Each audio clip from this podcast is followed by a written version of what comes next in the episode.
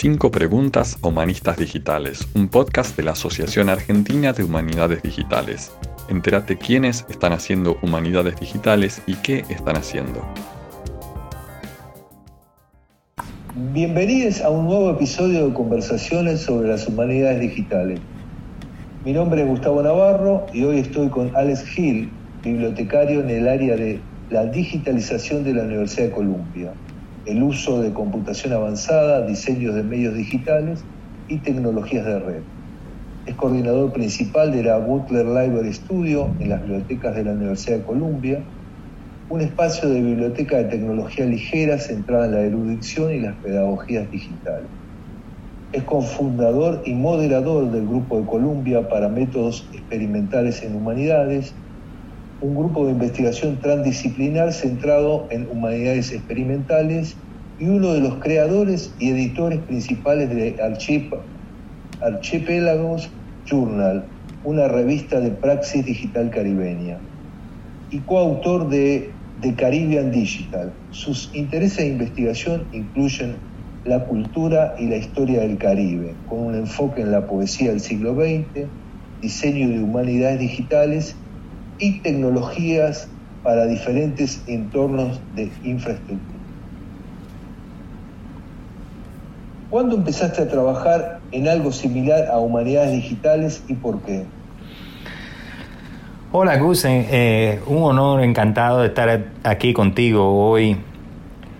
Yo empecé en esto de las humanidades digitales cuando estaba haciendo mis estudios de posgrado en la Universidad de Virginia alrededor de año 2008-2009, no me acuerdo exactamente, eh, cuando se me ocurrió la idea de que quería una biblioteca digital de textos que no encontraba en el pueblito donde está la Universidad ah, de Virginia, Charlottesville, en Virginia. Ah, obviamente hacer estudios caribeños en, el medio de, de ese pueblo era muy difícil porque no tenía acceso a muchos de los textos que necesitaba examinar. Y como estudiante tampoco tenía mucho dinero para estar viajando a los archivos. Se me ocurrió que yo no era el único que le hacía falta tener acceso a estos archivos y iba a construir una biblioteca digital del Caribe, muy inocente en aquella época yo. Tuvimos una pequeña beca para ir a Velayo, en Italia, de la Rockefeller, que da una, beca para investigadores para que se reúnan a planear proyectos. Eh, no logramos ah, crear la base o el fundamento de esa biblioteca digital del Caribe, pero fue en aquella época que, yo me di cuenta de que si yo iba a crear estos recursos digitales, yo iba a tener que aprender yo mismo a hacerlo. Fue en esa reunión que yo me di cuenta que no podía depender en convencer a los demás de que, eh, de que esto hacía falta y de que, que los demás iban a hacer ese trabajo para mí. No, me di cuenta de que yo tenía que aprender tecnologías aprender a programar computación, aprender sobre redes, aprender conceptos de ingeniería, de diseño, etc. Si yo quería algún día poder hacer este tipo de cosas.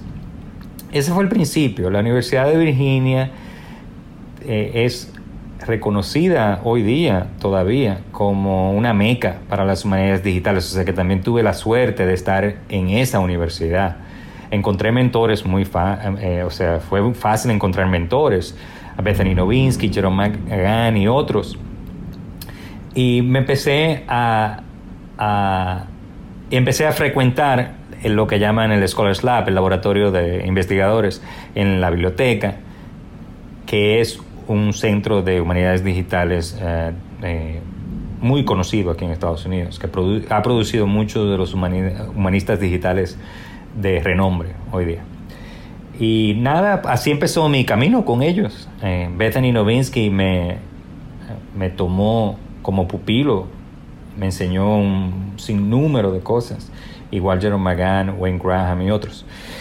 Y y nada, esa es la historia. Esa es una manera de hacer el cuento de cómo empezó mi carrera como humanista digital. La otra manera de hacer el cuento es cuando yo era niño, en los años 80, fui de los primeros que tuve una computadora en mi barrio. Y en aquella época era una, bueno, era una Commodore 64, estamos hablando de 1981, 82, algo así. Yo tenía como 8 años. Uh, yo nací en el 73.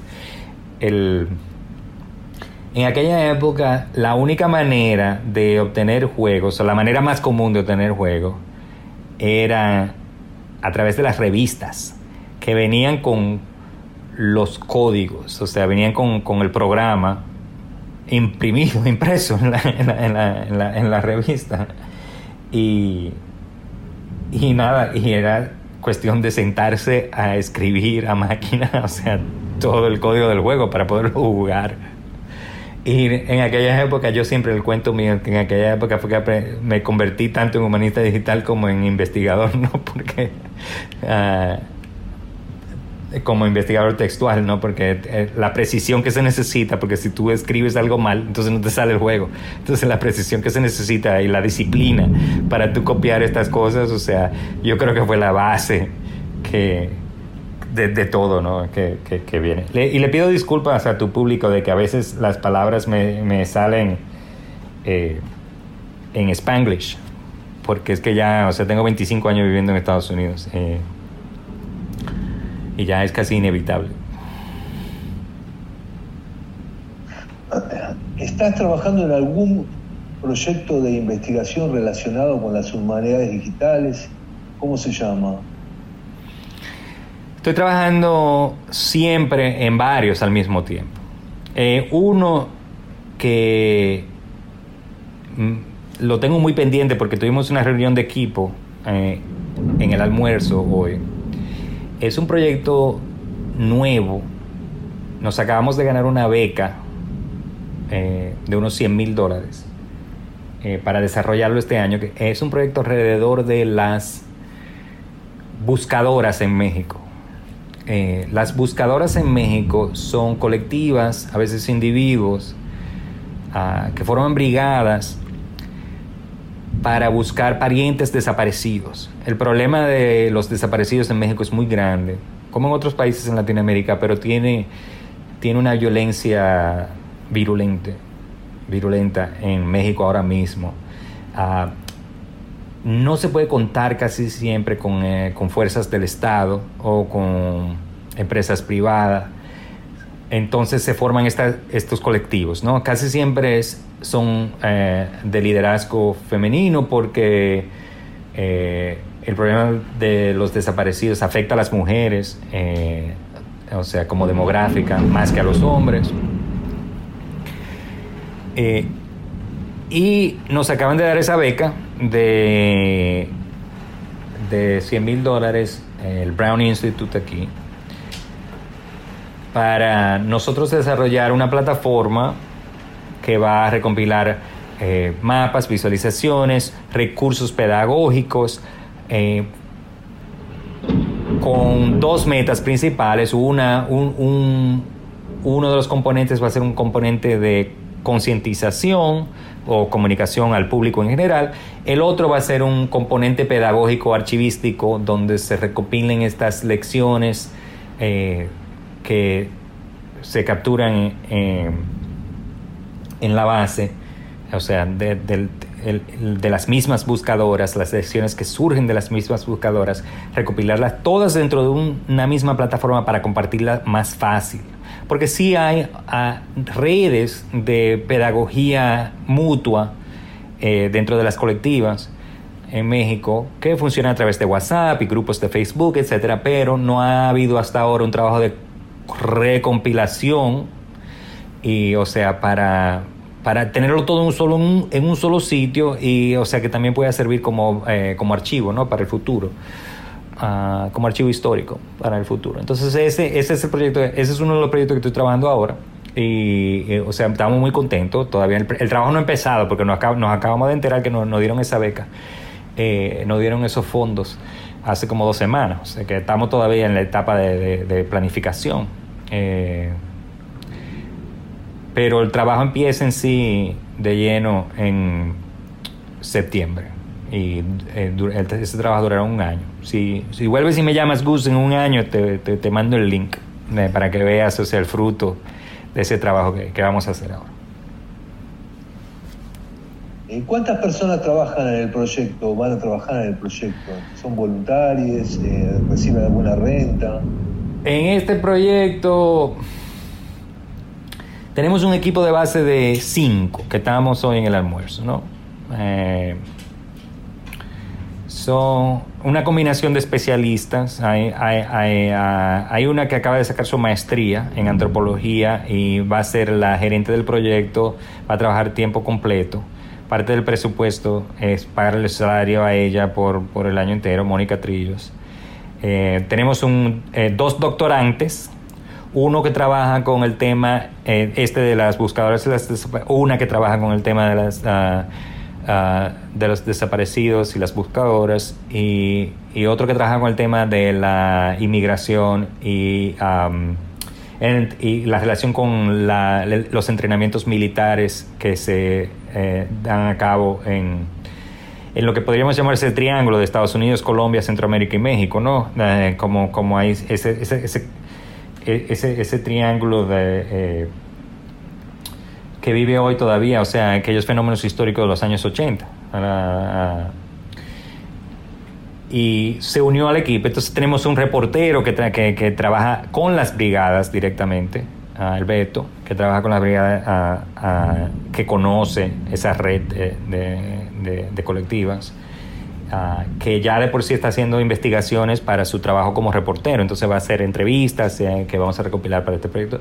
Y yo que soy el especialista en las humanidades digitales, ¿no? que soy el especialista en hacer el archivo digital, los mapas interactivos y ese tipo de, de, objetos, ¿no? que tengo experiencia ya también organizando proyectos de esta índole, proyectos complejos. aparte del equipo central, el equipo base, eh, vamos a tener, o sea, equipos de estudiantes para diferentes cosas. Por ejemplo, eh, una de las cosas que queremos hacer es un directorio de, ayuda mutua, ¿no? Un directorio donde que puedan usar eh, personas que le acaban de acontecer una tragedia, se le, o sea, se desapareció el primo, la prima, el esposo, o sea, le, acaba de suceder algo, quieren saber cómo empezar, vamos, uno de, de, los objetos, que, de los productos que vamos a crear es un directorio donde, o sea, ahí tiene, o sea, por región, por provincia, municipio, eh, o sea, con quién hablar, con quién no hablar. Ah, eso, por ejemplo, vamos a tener un equipo de estudiantes que van a recopilar esa información. Nosotros trabajamos siempre con un proceso de, ah, de tres, de, revisión, ah, tres niveles de revisión, ¿no? que necesitamos que eh, las informaciones que vamos a recopilar sean verificadas por tres fuentes diferentes. Entonces, ese es un trabajo que los estudiantes pueden hacer perfectamente. Ah, y vamos entonces a tener subequipos de, de estudiantes. ¿Cuántos subequipos? No sé todavía. Estábamos hablando en el almuerzo que eran como cinco. O sea que siempre tienen van a tener una combinación. Una de las cosas que es importante eh, para, para mí y importante a lo mejor para tus eh, para tu público de escuchar es que a mí no me gusta trabajar con nadie que trabaje gratis. A mí no me gusta trabajar con voluntarios. Ah, me encuentro la práctica, a menos que depende, o sea, si, no se le, si, a, los, si lo que se le pide a un voluntario son 10 minutos de su tiempo, también no me molesta. Pero para este tipo de trabajo, sea, sostenido, a mí me gusta pagarle a la gente. Ya demasiado que están abusando con uno, con Bill Gates y el otro, el Elon Musk, que se meten una billonada todos los años y uno pasando trabajo aquí. Y yo soy de la clase media y uno, y uno pasando trabajo. Demasiado abuso para uno estar está sacándole trabajo a la gente. Por más bonito que sea el trabajo, por más cultural y esto que lo otro no, no, no hay que. No, no, no. Ya a la gente hay que pagarle. Sobre todo si el dinero viene de gente que tiene mucho dinero. Ah, entonces, en ese sentido, yo minimizo la, eh, el voluntarismo. Ah, si se puede, mijo. Si no hay dinero, entonces sí, trabajamos todo gratis. Pero mientras haya dinero, hay que pagar. Eh, ¿Cuánto cuentan estos proyectos en tu evaluación como bibliotecario digital? 100%. Eh, eh, a mí me paga aquí la universidad para trabajar en este tipo de, proyectos, para hacer consultoría. eh, con este tipo de proyectos para, o sea, eh, para darle mantenimiento al laboratorio donde vienen los estudiantes a aprender cómo hacer estos proyectos. O sea, mi vida entera es humanidades digitales aquí en la Universidad de Columbia. ¿Cómo ves el futuro de las humanidades digitales en tu país y a nivel global? Eh, eh, si mi país es República Dominicana, eh, vale, eso va a ir muy lento. Eso va a ir muy lento. Yo tengo un grupo que armamos ahora con esto de la pandemia de bibliotecarios dominicanos que viven en la diáspora o son residentes allá en la República Dominicana. Nos llamamos la Alianza Bibliotecaria Dominicana. Somos como 100. Yo he aprendido un montón de cómo va en general el desarrollo de las bibliotecas, pero también de las universidades en República Dominicana como parte de este grupo. Y creo que aunque en el resto del Caribe se ha abordado el tema ya y ya se está dando docencia en, varios recintos, en República Dominicana todavía estamos en un en, en una etapa muy muy temprana. Entonces, no sé, no sería difícil decir cuál sería el futuro, porque lo que sucede en República Dominicana, mira, es que la mayoría de la docencia está alineada con las necesidades de la industria. El país tiene una economía que depende casi 50% o más, depende, o sea, ha bajado ahora por lo del COVID, pero antes, o sea, es 50% más turismo. O sea, la gente, las divisas que entran en el país casi todas es de los extranjeros que vienen y gastan dinero para estar en la playa. Los otros sectores grandes son sectores de minería, sectores de agricultura, eh, ciertas industrias de, manufactura, los, los, jeans Levi's, por ejemplo, eh, que se producen aquí, etc. Tienen, son son propiedad de capitalistas, ¿no? O sea, de, esa minoría que, tiene el dinero en el país. Ellos tienen un control muy fuerte de, o sea, de la dirección de la, enseñanza porque, porque tienen esa necesidad. Perdón, está lloviendo y tronando aquí en, Nueva York. Eh, eh, ellos tienen, eh, o sea, esa necesidad de talento. Entonces, guían el talento hacia sus necesidades. O sea, entonces el país produce muchos eh, eh, expertos en, marketing, en, mercadología, arquitectos, ingenieros, pero humanistas muy pocos. Ah, el uso, entonces los, que sí aprenden de ingeniería de computación o, diseño web ese tipo de cosas, van a vender sus talentos a, a estas compañías. Entonces, no sé, cómo eh, será el desarrollo. En el sector cultural, el sector de la memoria, por ejemplo, si tú miras, eh, búscate en el internet, o sea, eh, Centro Cultural León. Esas son la gente que hacen los tabacos.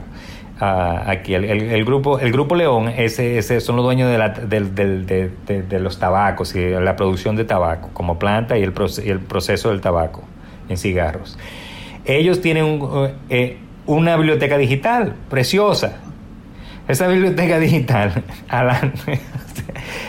ellos te lo dicen en la página de adelante. Estas son las cosas que tenemos. o sea, ¿cómo que lo dicen? Eh, estas son nuestras propiedades culturales. O sea, ellos son dueños de, esas, de esos objetos que han digitalizado. entonces, la memoria cultural es dominada por, ah, por una corporación. o sea, ya, o sea, eso te habla más o menos de ese futuro extraño de las humanidades digitales en mi país. O sea, sabrá Dios cómo se va a ir desarrollando ese tema. La mayoría de los bibliotecarios en que estamos activos en la diáspora, que ganamos más y tenemos, ah, o sea, y, hacemos prácticas que todavía no se conocen bien allá en el país, o sea, eh, no, no, no nos podemos dar el lujo de volver a nuestro país con los salarios que nos van a pagar. A mí, comparado con lo que me paga Colombia, yo no le puedo hacer eso a mis hijos y a mi mujer. Que me, voy a ganar una chelada allá en, República Dominicana.